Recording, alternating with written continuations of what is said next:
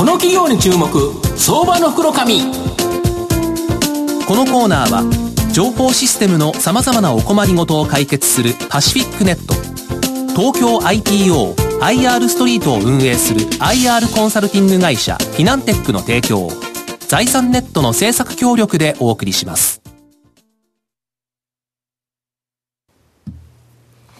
ここからは、相場の福の神、財産ネット企業調査部長、藤本信之さんとともにお送りいたします。藤本さん、こんにちは。毎度、相場の福の神こと藤本です。よろしくお願いいたします。よろしくお願いします。なんか暑いですよね。そうですね。マーケットはちょっと冷え込んでますけど、えー、やはり株式市場大きく変革をするときっていうのはやっぱ国策、はい、やはり国の、え政策がですね、大きく影響出るんですけど、今日はその国策にですね、乗る企業、ちょっとご紹介したいなというふうに思います。えー、今日ご紹介するのが、証券コード6625、東証ジャスタック上場、ジャルコホールディングス代表取締役社長の田辺淳一さんにお越しいただいています。田辺社長、よろしくお願いします。よろしくお願いします。よろしくお願いします。よろしくお願いします。ジャルコホールディングスは東証ジャスタックに上場してまして、えー、現在株価191円ということなので、まあ、2万円弱で買えるという形になります。東京都中央区日本橋にですね、本社があるパチンコ、パチスロ店向けの貸金業、不動産、こちらがですね、メインビジネスの企業になります。三菱ふそうトラックバス株式会社の店舗やですね、青森の商業施設などの不動産を取得するなど、まあ、新たなですね、業種の不動産も取得しているという形になります。また、ソーシャルレンディングや M&A コンサルティング事業の新規事業も行っていると。既存の金融機関が積極的にですね、融資しにくいパチンコ、パチスロなどの運営企業に対して、まあ、既存の店舗、施設などを JALCO ホールディングスが買い取って、長期の賃貸契約で貸し出す不動産事業で、まあ、安定的なですね、ストック収入を得ていると。で、また不動産担保での貸金業も、まあ、ストック収入となっているという形になります。またその資金をですね、ソーシャルレングで、レンディングで置き換えればですね、まあ、自社の資金繰りを改善させ、手数料収入につながるという形なんですが、あの、田辺社長は野村証券出身なんですが、はい、まあ、御社はまるでですね、不動産業界のヘッジファンドのようという形なんですが、はいはい、なんでですね、このパチンコ、パチスロ向けの不動産、目をつけられたんですか、はい。あの私自身がヘビーユーザーで、はい、あのええあのサラリーマンの時から日がなっていうと、会社持っていた会社で、あれなんですけど、なんとか証券が 起こってしまうね。あの朝からこうずっといるわけですね、はい、まあ、当たらないとどんどんお金を、はい、吸い込まれると、はい、えー、それにしても肌感覚で、うん。うん。えー、自分はそんなにぼーっとしてるつもりではないのに、結構やられちゃうと。えっ、ー、と、例えば仙台の店で自分が3万円負けましたっていうと、うん、一体いくら、その、この会社っていうか、この店はね、家賃を払えるんだろうっていう、とてつもない額なんじゃないかっていう、最初は肌感覚だったんですね。で、そ、あの、それだったら自分が打つよりも、うん、あの、広報、あの、店を広報支援する方に回った方が合理的であろうというふうに想定して、うん、えー、パチンコの会社の財務諸表をこまめに読んでいったと。うん、まあそうすると大体1日の売り上げがですね、売り上げですね、お客さんが使う額が、大体、大体1ヶ月の家賃と同額であることに気がついて、はい。はい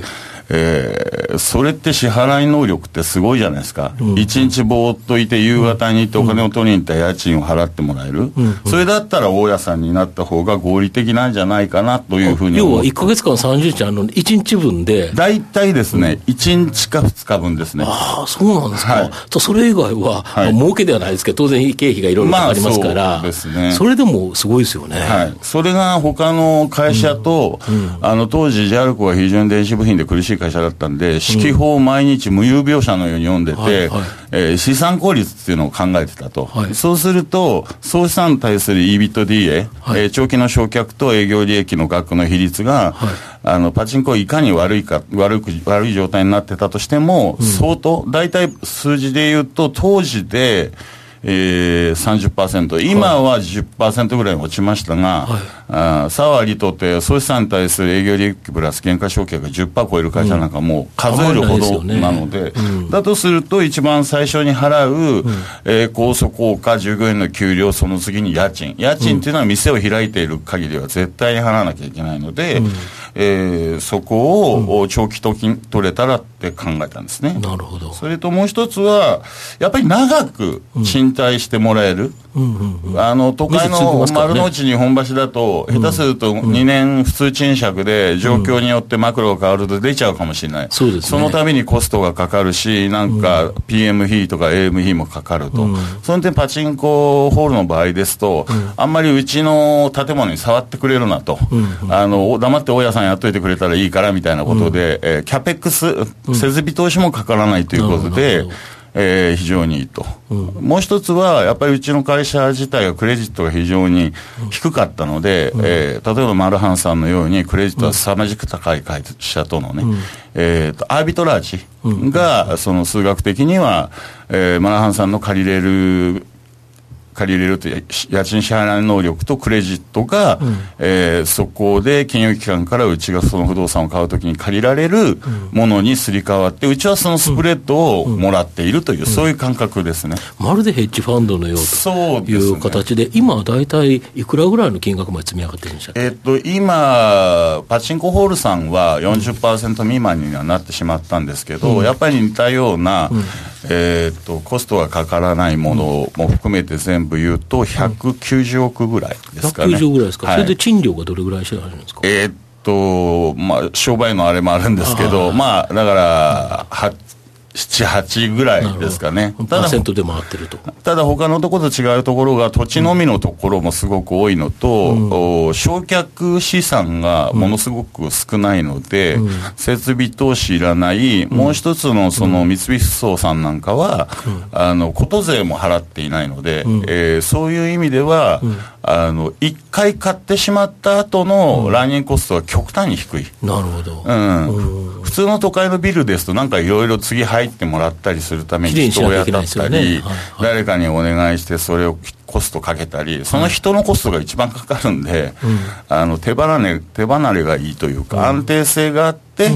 えー、なおかつお客さん自体も長く借りたいと強く思っているので、なるほど、はい、あと前から始めた、このパチンコパスロ業界向けの M&A コンサルティング事業、これはですね、はい、貸金業を行っているっていうことが相乗効果で大きな役割になってる、これ、どういうことですか？えっと、M&A の特に、あの、私が野村の M&A 勤めてた時もそうなんですけど、大、う、体、ん、売り手をまず固めるんですね。そうですよね。ええ、まず売ってもらわないと。売りのマンデートっていうのを取らないと話にならないと。うん、じゃあ、売りのマンデートはどうやって取れるかってすごく簡単で、うんえー、その会社の保有者が自分の築き上げてきた資産を高く評価してくれてる人に、それをお願いしたいわけです。まあ、そりゃそうですよね。今、ね、上場会社でもいろいろ M&A の業者はいますけど、うん、M&A の業者で僕が当時思ってたのは、うん、あなたたちが買ってくれればいいんです、いいんだけどねって何,、ね、何十回言われたことかわからない。うん、あなたたちは所詮、あの、あの売り買いするだけですよね。買い手にもそれは言われる。あなたたち一旦売ったらあとは面倒見ないんでしょと、うん、だから、うん、あの例えばパチンコホールにあ、うん、あの社長が頑張ってやってきた資産はこのぐらいの価値がありますと、うん、他の会社は認めないかもしれないけど、うちは母価の2倍まで認めて、その範囲内でお金を貸しますっていうと、自分がやってきたことが認められる、はい、そういう人には買い手を見つけてもらっても、すごく安心して我が子を出すような感じで信用してもらえる。これが大きいかなと要は、一つ売るということで言えば、もともとお金の需要があると、はい、そちらの方に、はい、で、えっと、自分の持ってる資産がい。くらだっていう評価をしてくれて、はい、で、買ってはくれないけど、お金は貸してくれるということですね、御社は。売る場合の半分以上の理由は、うん、何らかのキャッシュを次の事業承継なのか、うん、転業なのかで使いますよね、うん、それが見えてるからこそ積極的に売ろうとするのであって、したがってまずキャッシュを渡して、相手の事業をちゃんと尊重して認めるということから始めたいというふうに我々は思っているし、うん、それがあの会社の全社を貫き通す信念みたいなもの、ワンストップでやるっていうのはそういうことであると。なるほど。はい、で、前期のやつはそれがうまくできたっていう、ね、そうですね。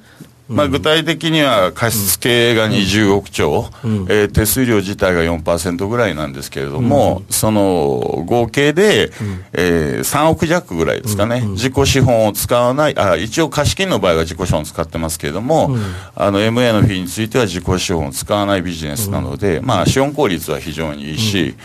あとは買った法人にも同じサービスできますよね。なるほど。うん、あの、場合によっては、っていうか、ほとんど買う買う法人の方がクレジットが高いので、うん、買う法人に対してそのまま債権を持ったまま、譲渡しても、うちは何にも困らないと。なるほど。大概は借り換えて返してもらえますけど、また売った会社も一旦 M&A で売ったという実績があると、なぜかよくわからないけど、その後もっと大きな金額を金融機関から借り入れたりして、両者そういう意味ではウィン、3社ウィンになるかなっていう。はい、でこの部分がパチンコの規制強化で、2018年2月から2021年1月までに、全台をですね、はい、入れ替えなきゃいけない、はい、新しい台に入れ替えなきゃいけない、これが実は、この M&A にものすごい大きな追い風だとか。そうですね。あのきちんと伝わるかどうかっていう意味で言うとわからないんですけど、うん。うん、あの昔、競技業とかありましたよね、あの競技業で。はい。で、牛丼屋さんが売るものがなくなったと、はい、あれに近い状態ですね。えそうなんですか？ええ、あの後豚丼とかいろいろ工夫してやられてて、今、戻ってきてはいるんですけれども、うんあのまあ、規制の強化の問題でですね、うん、今みんなが群がっているような台がほとんど消えてしまって、うん、主食の牛丼がなくなった時に、うん、じゃあ何を食べてもらえますかみたいな状況が、今のパチンコ業界の状況かなと。そうすると、牛あの牛が仕入れられないんだったら、もうやめてしまおうかとか、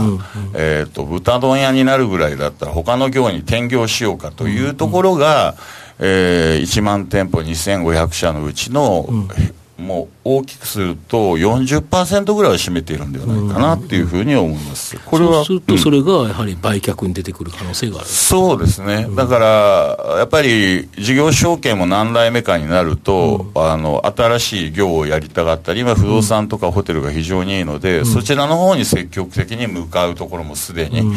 えー、いっぱいありますし、うん、えー、そうすると必ずお金がいります。あと、利益がいりますので、まあそういう意味ではオフバランスとか MA っていうのが、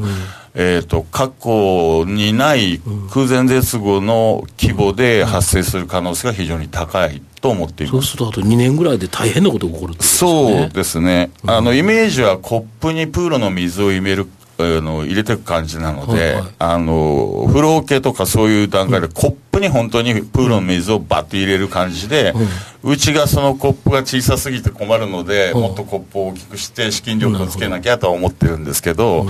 あのホールさん自体が装置産業なので、うん、あの一軒あの撤退したり取得するだけで50億ぐらいのお金がかかったりしますので、まあ、そうするとね10社来ると500億すぐ必要ですよみたいなそういう話なので。はい、あと、御社の今後の成長を引っ張るもの、ちょっと短めでお願いしたいんですが。はい。えー、っと、やっぱり自己資本がかからないビジネス、うん、今申し上げたコンサルティング &M&A、それから運用、ソーシャルレンディング、うん、それを支えるのが、うん、お金の相談に来るかどうかは、資金力と信用、あとそれを支える最大の無形固定資産の人ということと、